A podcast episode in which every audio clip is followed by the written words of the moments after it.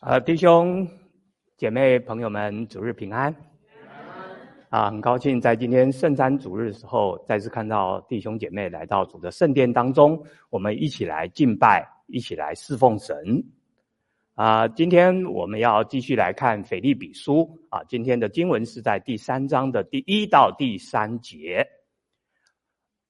啊，这是五月四号，今年的五月四号，《纽约时报》呢。刊登了一篇啊，这个文章啊，我把它翻译的中文叫做《超级假包包的崛起》。写这篇文章的呢是《纽约时报》执行主编助理啊，是一位从北京来的姑娘啊，叫做 Amy Wen。啊，文章一开始的时候呢，Amy 呢，她就讲述了她自己的一个亲身的一个实际经历。在不久以前呢，她说她到巴黎去逛的时候呢。他的肩上呢，他就带了一个假冒的包包。好，在法国呢，啊，在这个是世界时尚的发源地呢，而特别他们以这个啊这个时尚自豪的一个国家呢，其实他们对这个仿冒品呢是管理的非常非常的严格的。所以当 Amy 背着这个假冒的这个包包到处走的时候呢，其实他冒了一个危险。什么危险？如果他被查到的话。他带的是假包包，最高可能会罚三年的一个徒刑的啊，这个监狱关到监狱的一个风险啊。但是呢，Amy 背着这个假假包包呢，却是精致到呢，让人家没有办法去察觉这是一个假的。所以 Amy 呢，就感觉这件事情呢，非常非常的一个有趣啊。所以他当他从法国回来的时候呢，从巴黎回来的时候呢。他就开始明察暗访的时候，他心里面呢就想起他要写一篇啊有关假包包的这样的一个一篇文章啊。那在这个文章里面呢啊，他特别探讨到啊 A 货啊，我们都知道这个假包包在做国内叫做 A 货嘛哈，A 货是怎么样搞疯了奢侈品时尚界的？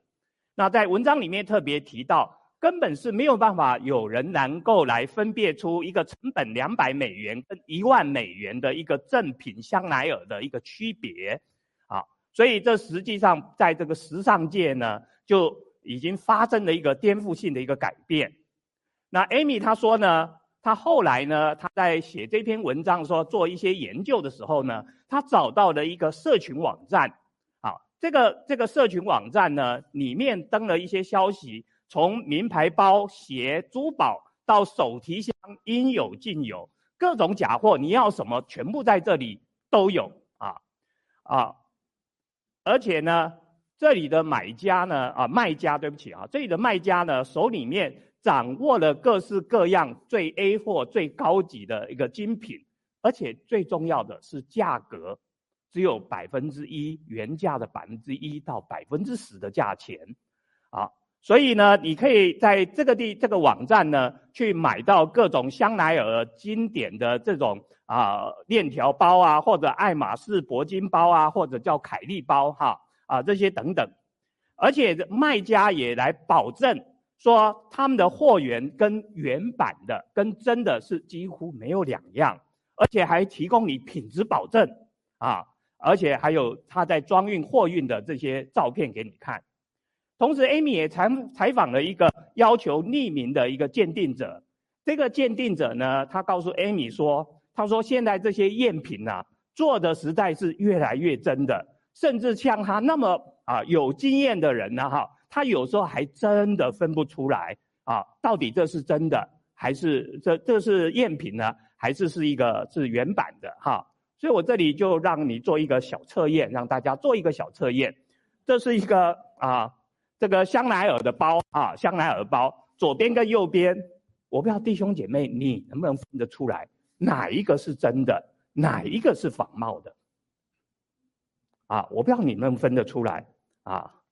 答案就在下面，啊，答案就在下面。所以，如果你以为刚才我提到的那个社群网站，哈，那个社群网站那个网站里面买 A 货的这些。都是一些什么人呢？你以为会说，哎呀，是有一些人，他们大概是买不起这么名贵的包包啊，所以呢，他们要花一些小钱去，为了是自己的一些啊要赶时尚哈，去花了这些钱来买这些包包，那你就错了。啊，Amy 当她在明察秋访的时候，她竟然很震惊的发现一件事情，什么事情呢？在这个网站里面买这些包包的，其实都是什么？都是非常啊高贵的妇女们，啊，她们都可以买得起这些包包，而且手上也很多这些真的包包，啊，但是她们却乐此不疲的去买了这些假的包包，啊，所以这就是让我们就思考到。啊，为什么这些人啊已经可以买得起这些包，但是他却乐此不疲的，却是要去买这些假包包？弟兄姐妹们，在我们的日常生活当中，我们经常也都可以发现到这些以假乱真的这些现象。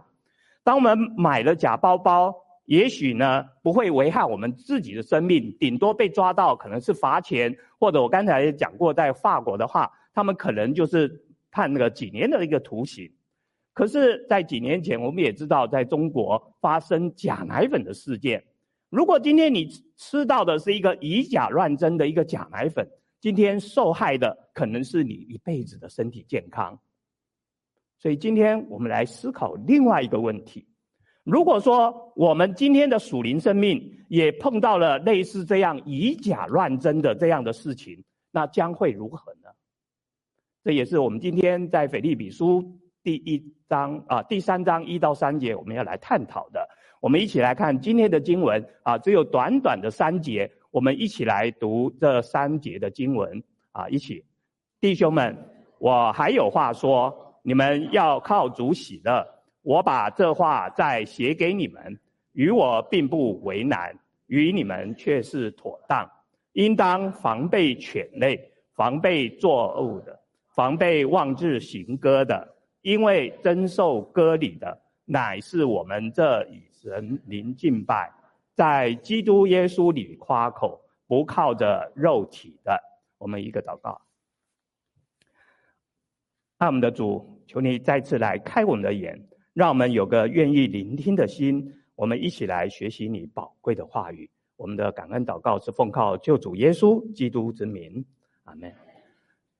呃，一件伟大的作品呢，或者是啊作啊一件伟大的艺术品，或者是作品呢，啊常常会运用一个叫做对比的啊这样的表现啊，来呈现这个艺术品或者这个作品啊。譬如在绘画里面，常常就会用什么？在绘画里面就会用光啊或者阴暗啊来做一个对比，来强调让这些艺术品呢显得有一个对比的作用。在小说里面也常常用善跟恶来做这样的对比，所以当我们读保罗书信的时候，你也可以发现保罗经常用这样的一个方式对比的方式来描述罪恶的深重，来凸显什么啊？来彰显恩典奇妙的浩大。所以啊，在我上回的讲道当中，如果弟兄姐妹你还记得记得的话，我也是用对比的方式来描述了什么？描述到我们人生当中的得还有什么失啊？所以我们今天啊，再看另外一个对比，就是真还有假啊。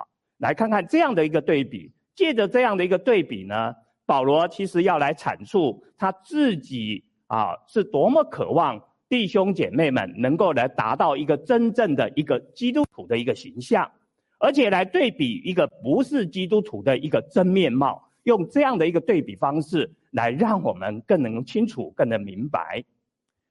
呃，腓立比书呢，其实在第二章就可以结束告一个段落的啊，就可以告一个段落。因为呢，保罗他其实已经介绍完了一个非常伟大的一个主题。这个主题是什么？在前两章我们学过，这个重要主题就是以耶稣基督的心为心这个主题。但是呢，保罗好像是意犹未尽。他还要再继续分享，要怎么样获得真正的喜乐？真正的喜乐。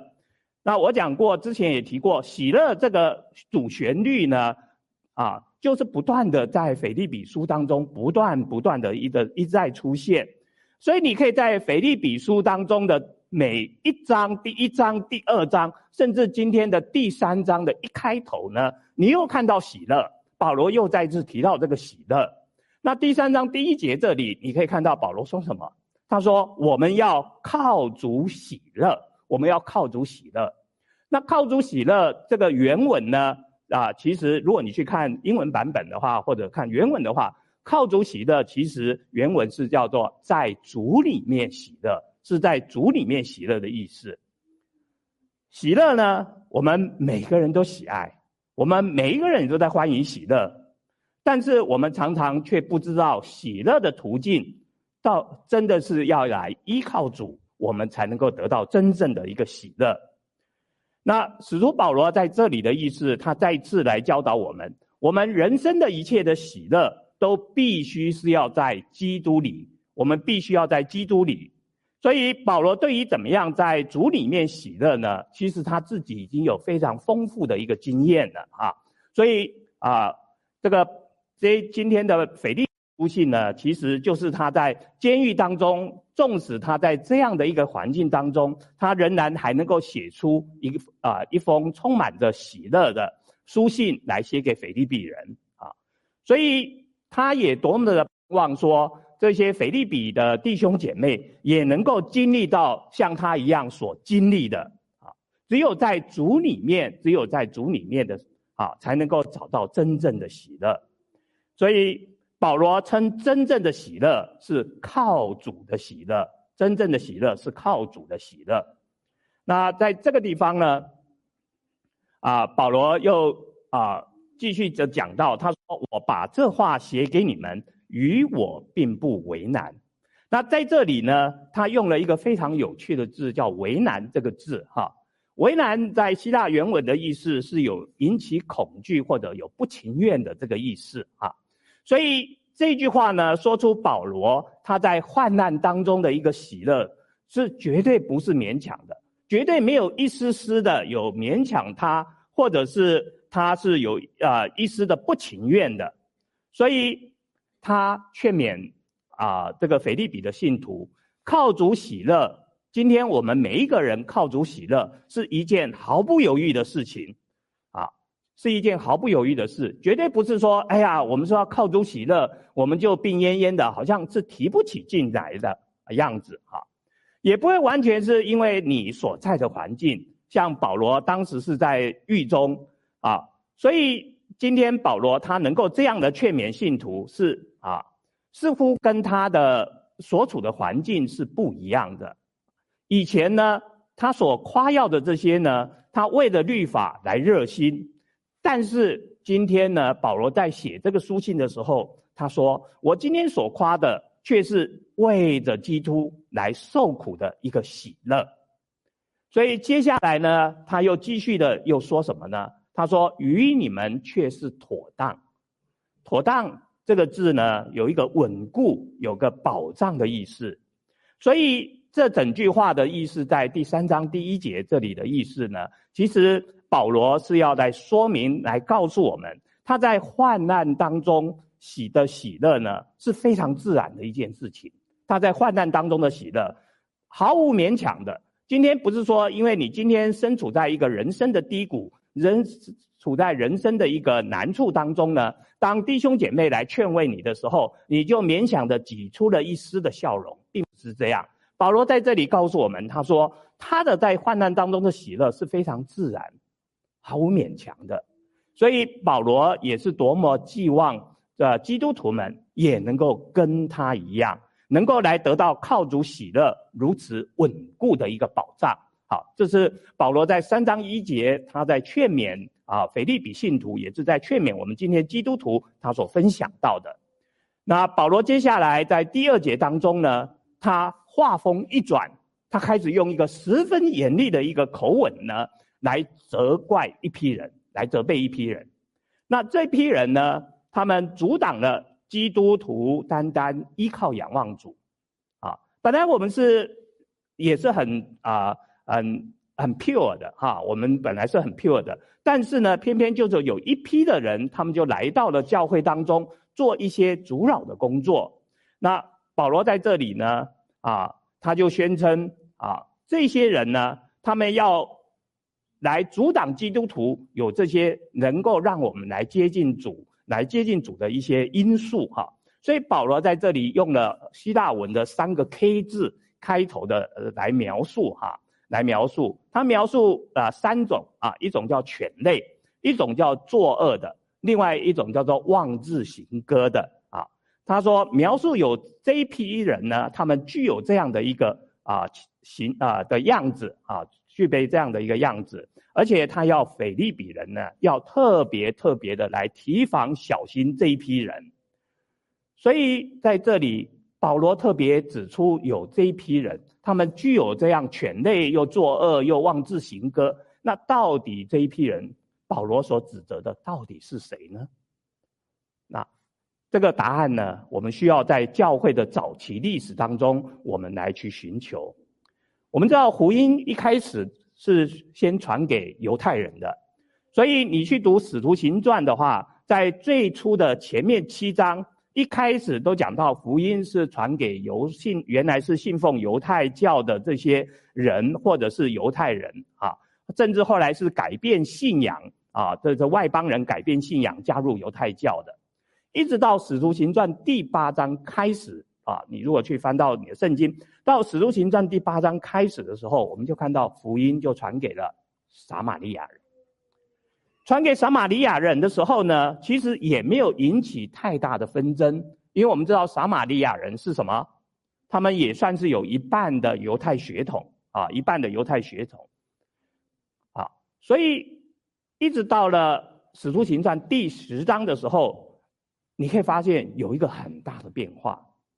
那时候福音开始传给了外邦人。彼得那时候把福音传到外邦人当中，就引起了犹太人的这个社区里面呢，引起了非常大的一个骚动，还有引起非常大的一个纷争啊。所以彼得呢，虽然是耶稣的大弟子，他受到了许许多多的人的一个质疑啊。这里讲的这些人呢，都是信奉犹太教原来，但是都变成基督徒了啊。他受到极大的一个质疑，所以。在最后一次啊，在最后呢，就召开了我们所谓今天的第一次的耶路撒冷会议。所以在第一次的耶路撒冷会议当中，也决议了这些外邦人，他们其实是可以来信奉、成为基督徒的。但是呢，他们不需要来经过一个措施，什么措施呢？他们不需要先成为犹太教教徒，那服从犹太人的律法之后，才能变成。一个基督徒，哈，他不需要经过这个步骤，这是在第一次的耶路撒冷会议所决议的。诶，开完这个会以后，似乎这个事情应该要解决了，但是并没有解决啊。这群人呢，他们还是一直不断的一直在反对啊，一直不断的在反对这件事情。所以后来当保罗在各处在传啊传福音的时候，这群人就是跟在保罗的后面啊。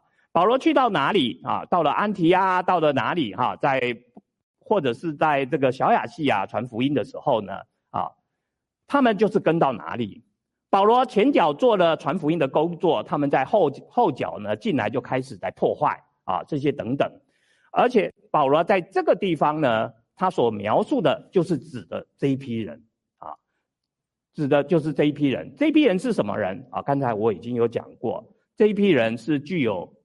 啊，那个犹太背景的犹太教背景的基督徒啊，而且是一批的假教师啊，这批人也非常的会讲话，跟保罗一样，非常的会传他所谓的他们的福音啊，所以这批人他们坚决的，他们宣称，如果说你要成为一个真正的基督徒，这一批人他说，你要成一个真正基督徒，或者你要成为一个完美的基督徒。你必须要在对基督的信心之外呢，你还要怎么样？再加上你要遵守旧约的律法，特别是行格礼。就像今天我们的波饼聚会，今天我们波饼聚会，我们只要是坦然无惧，我们因着信来到啊祭坛前面，我们来领受饼跟杯。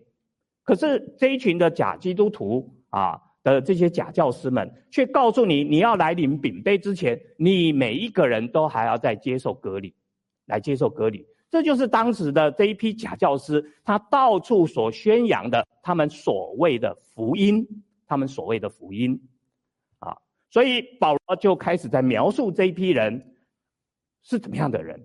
第一个，保罗把他们称为是犬类。他说，这个犬类其实在讲到这一批人呢，是一个自以为义的律法主义者。保罗把他们称为犬，就是所谓的狗。那对今天我们现代人来讲，这句话我们真的是不太能明白啊，因为保罗称他们为狗。那今天狗的话，在今天的社会啊，真的我们把狗是当做什么宠物啊？有些人家里面可能啊，这些年轻人结婚了以后，他们没有孩子，可是会养一条两条的这些狗。是把它当做宠物一样来看待的，所以用今天的这个现象来描述哈，保罗称他们为犬类的话，你认为说，哎呀，犬类有什么不好哈？的确哈，这个是几天前的一个新闻哦，不知道你们有没有注意到这个新闻啊？这个新闻是什么呢？啊，说有一位日本人呢，他因为他非常的爱狗，爱到一个程度呢。他花了一万四千块美金去买了一个牧羊犬的这个外表的皮，他自己就穿在这里面。所以你看到那那一只牧羊犬，那只狗，并不是真的狗，是那个人在里面。啊啊，是那个人在里面很赞啊！这个是有那个 YouTube 的 video 啊，你可以去看的哈。因为他就在公园里面，就是啊陪着他这个这个女的哈，就牵着他。啊，他就像那个一只大的牧羊犬狗，就来到公园当中，啊，就跟啊其他路人就在那边玩啊，握握手啊，这些等等哈，就拍了这个 YouTube 的 video。因为这个日本人太喜欢狗，喜欢到一个程度，他愿意想要变成狗的样子啊。所以我刚才讲到说，如果说我们用今天的现今文化，可能没有办法去了解保罗在这样讲，在指责这一批人说要防备犬类的意思哈。所以我们必须从文化背景呢，去了解当时保罗所说的。其实，在新约里面呢，讲到这个狗哈，表示有两种啊，两个字来描述啊。第一个字呢，在希腊文叫做 koinonia 啊，这个字呢，其实就是我们今天讲的小狗或者小宠物这个东西啊，这个这个狗哈。这出在哪里呢？在马太福音，我们所熟知的这一段经文，在马太福音十五章这里哈，这里用的这里这个“狗”字哈啊，讲的两次提到这个“狗”，用的就是这个字，是指一个小狗或者是小宠物。好，所以这个字不是今天保罗用在腓立比书这个地方用的这个词，这个“狗”字，他用的是什么呢？他用的是另外一个字啊。这个字叫 kuon 啊，kuon 啊，希腊文哈。这个字呢，特别是用在是用在哪里呢？是用在不是宠物的这些狗啊。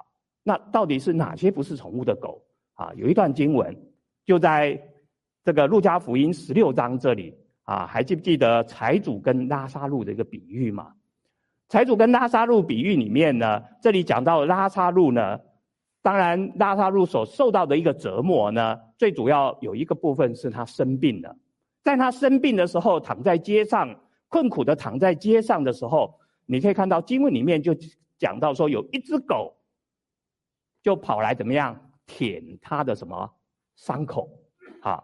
那这种狗呢，就是保罗这里在这里所描述的。这群狗呢，是一群野狗。这群野狗呢，经常是成群结队的在街上游荡，找寻垃圾，找寻人家不要吃的这些食物呢，它在里面去找这些啊，甚至呢，有的时候这群野狗呢，会联合起来去攻击一些的动物啊，或者是攻击这些儿童啊。其实，在过去在台湾哈，我生长的环境，经常在街上我都会看到有这样的一群野狗哈。这一群这一群野狗真的是很。很可怕哈，因为他们都是在外面捡垃圾，所以当时台湾都要防止叫什么狂犬病嘛哈，怕的就是这种狗。所以保罗在这地方他用的这个犬类，他用的希腊文是讲的是这种狗，绝对不是我们今天所讲的那个宠物狗的那个哈。所以弟兄姐妹，你一定要从这个文化背景当中来了解啊，保罗在这里啊，所以当时的犹太人呢。他们是用这个这个字，这个狗字哈，这个犬类特别用这个希腊文来表示一个非常憎恶的一个名词，来称呼外邦人的。为什么？刚才我讲到这一群野，他们就到处的怎么样去找垃圾吃啊，不洁净的。所以当时的犹太人自视甚高，认为他们是神拣选的，只有他们是洁净的。他们把所有的外邦人都是看为什么不洁净的啊？因此呢，那个呃，这个犹太人呢，会把外邦人称为犬类，因为他们是不洁净的，就像用的这个啊希腊文啊叫 k u n 这个字来称呼这些外邦人。那今天呢，保罗他以其人之道反治其人之心啊，这反治那个其人之身哈。啊还治其人之身。他这里呢，就用这个字，他把它套在这一群犹太人身上，因为这一群犹太人他们自视甚高，他们以为他们高人一等。保罗反而用这个字，把它套在这一群的犹太假教师的身上。啊，他说：这一群人，你们自以为为是，你们称别人是犬类，称别人是一个苦昂，其实呢，你们才是真正的一个苦昂。你们竟然无知道的来曲解了耶稣基督的福音，这就是保罗在这里呃第一个意思，称他们为犬类的一个意思啊。所以这里也提醒我们，我们常常对别人来做出很多的一个指责啊，我们可能也犯了类似像当时犹太人一样的一个道德标准，我们把自己认为我们道德做得非常好来指责别人啊。所以保罗在这里也公开来提醒我们。啊，我们要小心，我们要防备，我们也不可以犯下有这样的一个一个错误啊。那第二个呢，保罗又称这一批人是一个作恶的人啊，作恶的人。为什么呢？因为犹太人的立场啊，我们刚才已经讲过，他们是遵守律法，一切的条例还有规则，他们要一生就是要来做一个公义正直的人啊，这是他们被教导的。但是呢，保罗他深信，要达到公义，要达到正直的话，只有一个方式，什么方式？很简单，你完完全全的投靠到神的恩典当中。但是呢，这批犹太人却教导他们怎么样？教导他们，除了有这样的一个投靠之外呢，你不是只有投靠恩典，你还要再加上一些其他的。种种的东西加在一起，你才能够来得到救恩。所以呢，这批人呢，他们以为自己在行善，可是保罗在这里就说，其实你们没有在行善，你们是在行恶啊。他们教导我刚才讲过，他们教导过啊，教导说，你依靠神的信、上帝的信心之外，你还要再加上一些好的行为。所以保罗指出，这个其实你是犯了一个很大的一个恶行啊，犯了一个很大的一个恶行。出生在十九世纪的中叶的德国思想家呢，尼采啊，尼采，他的父亲是牧师，他的妈妈呢也是出自于牧师家庭，但是呢，他却写了啊一本让大家非常头痛的一个作品。也就是在一八八三年的时候呢，他出版的这本书叫做《查拉啊查拉图斯特如此啊查拉图斯特拉如此说》这本书哈。那这本书呢，最主要的里面的内容描述了上帝已经死了，上帝已经死了。哈，他这个主题呢，一直在这个书里面不断的在回旋啊。它的内容呢，对当时的基督教界，还有对于教会的现象呢，有非常严厉、严厉的一个批判啊。特别是后来在尼采他晚年啊，我们知道尼采后来是那个他就哦发疯了哈，他就发疯了哈。他在发疯之前呢，他又写了另外一本书，叫做《反基督对基督教的一个咒诅》这本书啊。所以你可以看到他的很多作品都是对基督教有非常严格的一个批判。他的这些书呢，当然一写出来以后呢，哈，对许多的基督徒还有教会呢都没有办法来忍受尼采有这样的一个说法。可是当你明白尼采他的出发点的时候，你又不得不对尼采有相有一些的一丝丝的一个同情，啊，为什么呢？因为在当时十九世纪的时候，十九世纪末期的时候，的确当时的宗教领袖只会说一些许多美丽的一些道德的规律，啊，就像法利赛人一样，仅走一些外观的一些法律，讲的一些道德的规律，讲得很漂亮。可是这些宗教领袖呢，却在自己的日常生活当中没有办法来实践，没有办法实践，所以让尼采自己呢，对基督教的信仰就有相当大的一个批判。我刚才讲到，尼采自己的父亲就是牧师，母亲也是出自于牧师家庭，所以他在这样的一个背景当中。他深深的对于这些人只是披着一个道德规律的这些基督徒呢，他深感痛恨。同样的，今天有很多人，他们不愿意相信基督，并不是因为耶稣基督的福音不好，并不是耶稣基督福音不好，也不是我们今天我们的圣经所写的不好，根本不是这样的，而是因为我们很多时候我们基督徒。在社会上面，我们的见证没有活出来，特别是像我当传道人的，我也没有实实在在的把我所传讲的、所教导的，在我自己的生活当中来做出一个好的见证出来。所以这也是我称为当啊这个传道人，我应该要好好来自我反省的一个地方。啊，其实也不单是我，我相信这也是我们每一位基督徒，我们都要来认真悔改的一个地方。那最后呢，他又称呼这一批人叫做妄自行歌的。这里讲到这个“歌”字呢，啊，不是指歌里的“歌”。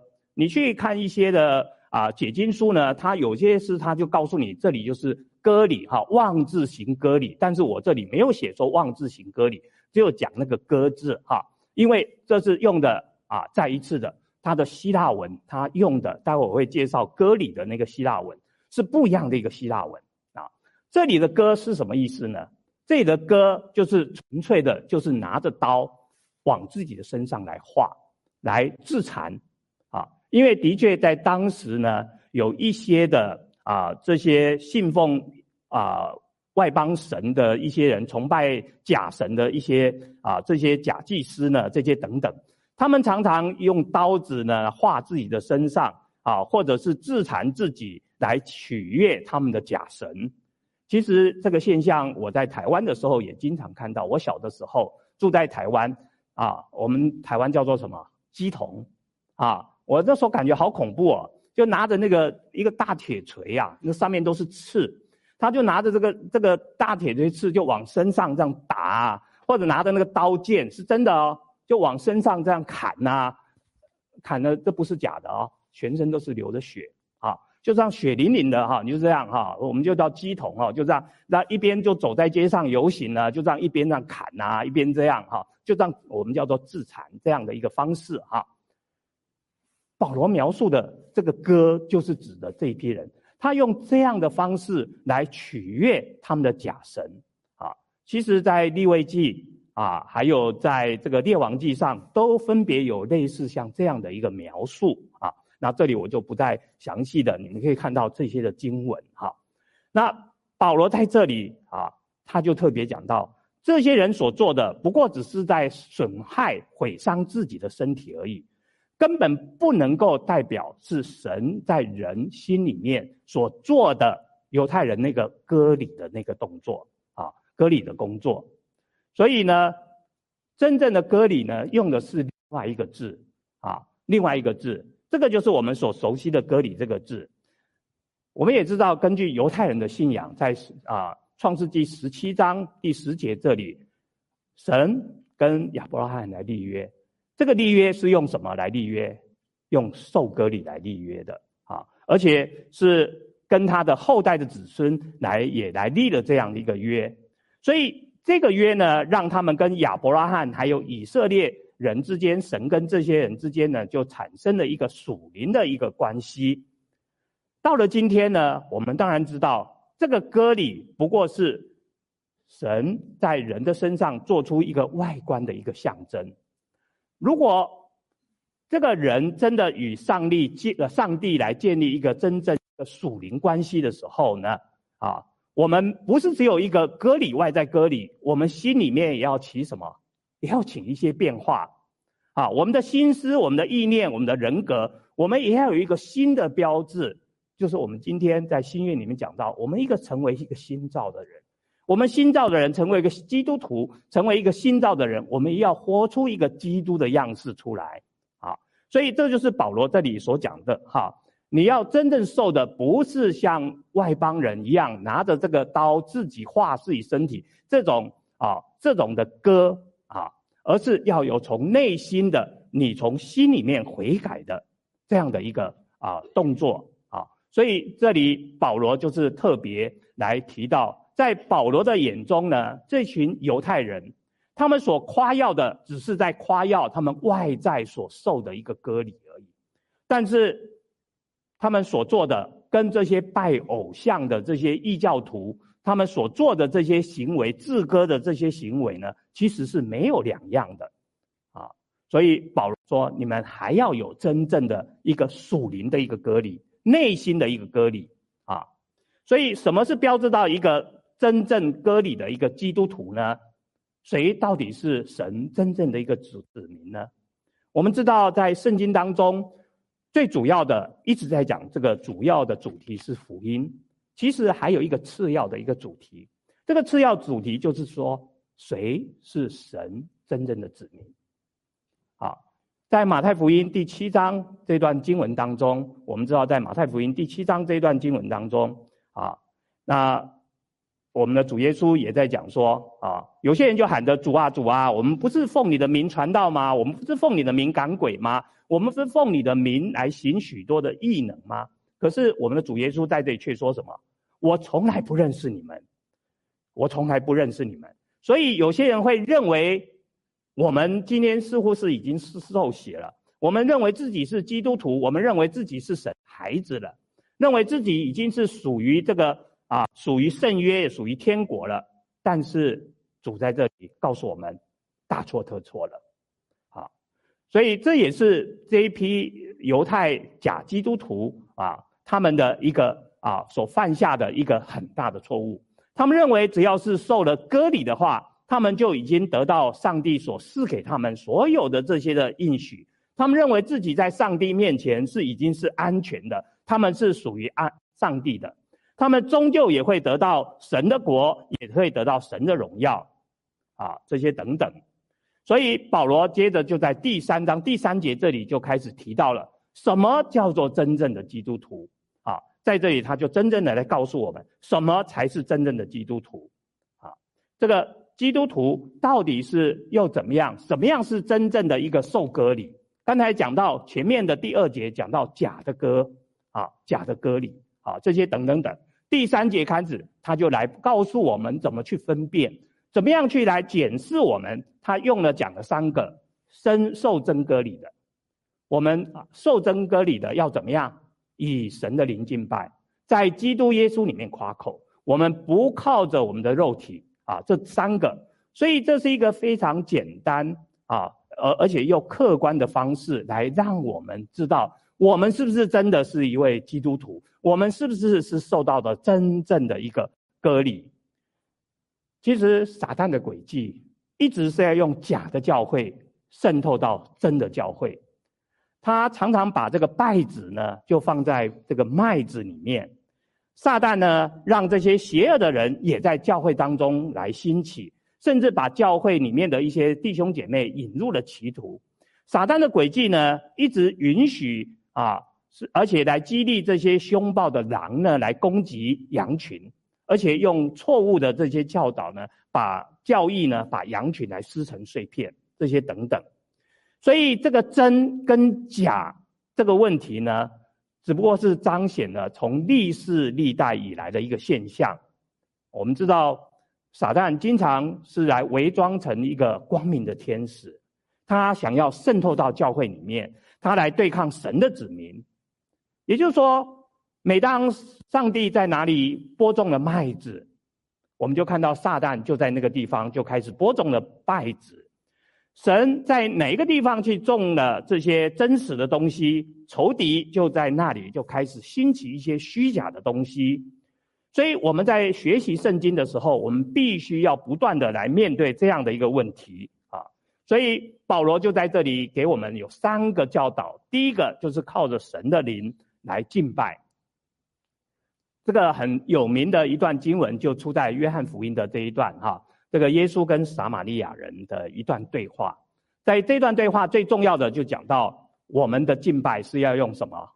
心灵跟诚实的一个敬拜，心灵跟诚实的一个敬拜啊。